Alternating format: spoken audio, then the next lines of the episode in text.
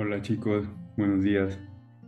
Eh, quería empezar con estas cápsulas de medicina china, empezar con, con una parte fundamental del, del diagnóstico. Eh, ya todos sabemos que el interrogatorio da igual qué tipo de medicina china practiques, medicina clásica, medicina Tung, medicina mm, eh, tradicional china. Hay muchos métodos hoy en día y cada vez salen más métodos, algunos contemporáneos, otros, otros clásicos.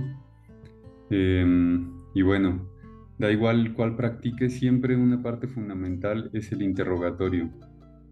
Y en el interrogatorio quisiera hoy, hoy dejar como las bases de este interrogatorio, no, no todas las bases, sino hacer hincapié en dos, en dos, dos partes fundamentales de este interrogatorio. Uno sería mm, que el interrogatorio primero lo podemos dividir en dos aspectos importantes. El primer aspecto es un aspecto general y el segundo un aspecto particular. Es decir, todo llega un paciente a tu consulta y ese paciente es nuevo para ti.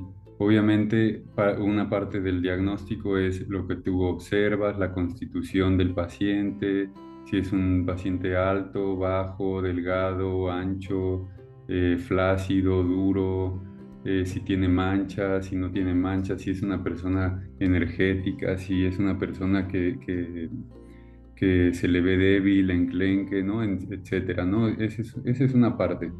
La observación, después estará la palpación, después estará mm, este, lo que escuchas, etcétera. Sin embargo, ya en el interrogatorio, tú tienes que tener siempre en tu cabeza dividido el aspecto general del particular. Cuando hablo del aspecto general, tienes que pensar que tienes que preguntar sobre el entorno emocional donde, donde vive, donde creció, la familia, cómo es la relación con los padres o cómo fue el- el- la vida laboral, si hay trabajo, si no hay trabajo, si, cómo es esa vida económica. Todo eso nos va a dar, nos va a dar un entorno y ese entorno, ese entorno en el que se envuelve el paciente y no solo en este momento de su vida o alrededor de estos años de su vida, sino cómo creció, eh, cómo fue variando su, su proceso todo esto es un aspecto general del paciente y nos dice cómo fue construyendo la patología por la que llegó a tu consulta. Da igual que esta persona, este paciente, haya llegado a tu consulta porque quiere estar mejor y no tiene una patología definida, eh, que eso sería lo ideal, ¿no? Que, vengan casi que de mantenimiento. Bueno, eso sería, sería lo ideal porque nos hablaría de una persona que le importa su salud. Pero la- vamos a ser honestos, la mayoría de las personas vienen porque tienen alguna patología y en el caso de nosotros que nos dedicamos a la medicina tradicional china, somos la tercera o cuarta opción que van a ver. Entonces, es muy importante no acelerarnos, no, no, no, no, no acelerarnos, no, no tomarnos las cosas demasiado rápido, por, a veces, a veces nos sentimos inseguros y sentimos que, que si lo hacemos rápido y ponemos agujas rápido y la persona no se da cuenta que no, que no sabemos dónde está tal punto o, o si dudamos, pen- nos sentimos, sentimos esa inseguridad, ¿no? Entonces nos aceleramos y por eso no terminamos de preguntar todos los datos que necesitamos. Entonces volvemos a este aspecto general y tenemos que, sentar las bases de cómo fue ese proceso de construcción de la patología y entonces ahora sí voy al, aspecto particular que sería la diferenciación sindromática si es que hago medicina tradicional china, si no, ahí ya me enfoco en lo que estoy viendo en este paciente, ¿no? En, en, en ya no me enfoco en cuál es su constitución o cuál es, cómo fueron los entornos en los que se gestó esta patología, sino ya me enfoco en la patología. Tienes un dolor de cabeza, vale. Ese dolor de cabeza, ¿qué, qué particularidades tiene? ¿Es un dolor distensivo? ¿Es un dolor punzante? ¿Es un dolor que produce calor? ¿Es un dolor que empeora con el frío o con el calor? ¿Es un dolor este, que viene a oleadas, que golpea? ¿Es un dolor sordo que puede estar ahí todo el día? ¿Dónde está ese dolor? ¿Está, está en la nuca, está en la frente, está en los laterales, está en el vértex? Eh, ¿Hay tensión en los hombros? ¿No hay tensión?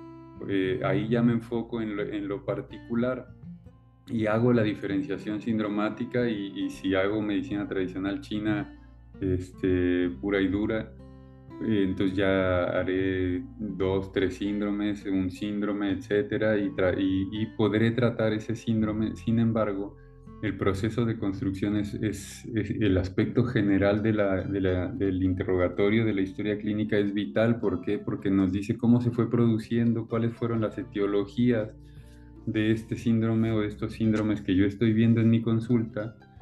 Y entonces si yo tengo la etiología, yo puedo dar unas pautas de cambios de hábitos. ¿sí? Ponemos eh, un breve ejemplo.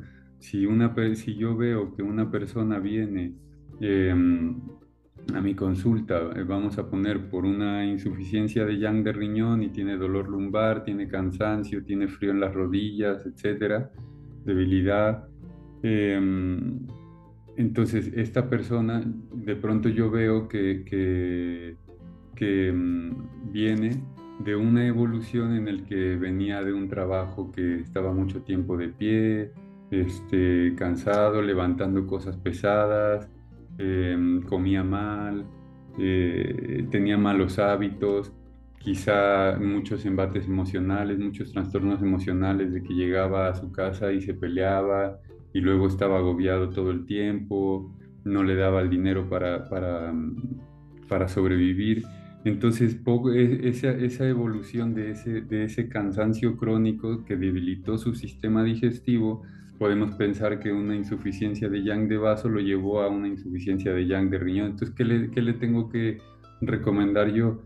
Le tendría que recomendar, por un lado, hierbas que, le ayuden a tonificar ese sistema digestivo, le tendría que, que que pedir que mm, cuando coma no coma hasta la saciedad, que no como que no tiene que tiene que ir guardando energías y si come hasta la saciedad y ya y su su vaso no tiene mm, no tiene fuerza, no tiene yang, pues obviamente va a haber va a haber náuseas o va a haber vómitos o, no va a haber apetito. Entonces tiene que comer pequeñas cantidades, eh, comidas eh, ya, ya calentadas a fuego, a fuego rápido y por poco tiempo, etcétera, ¿no? Yo conociendo la etiología, entonces yo puedo dar algunas pautas de cambios de hábitos para que, para entonces empezar a fortalecer este síndrome o estos síndromes que veo yo, que en este ejemplo sería, bueno, algo muy simple, ¿no? La insuficiencia de yang de riñón. Pero claro, ya en la consulta las cosas son mucho más complejas. La idea ahora es solo definir que el interrogatorio empieza teniendo en tu cabeza que vas a, que vas a mm, preguntar, síntomas generales y síntomas particulares. Los síntomas generales son todo el entorno que gestó los síntomas particulares y los síntomas particulares van a ser la, diferenciación sindromática a la que tú estés acostumbrado en tu consulta. Que tengas un muy buen día y nos vemos la próxima.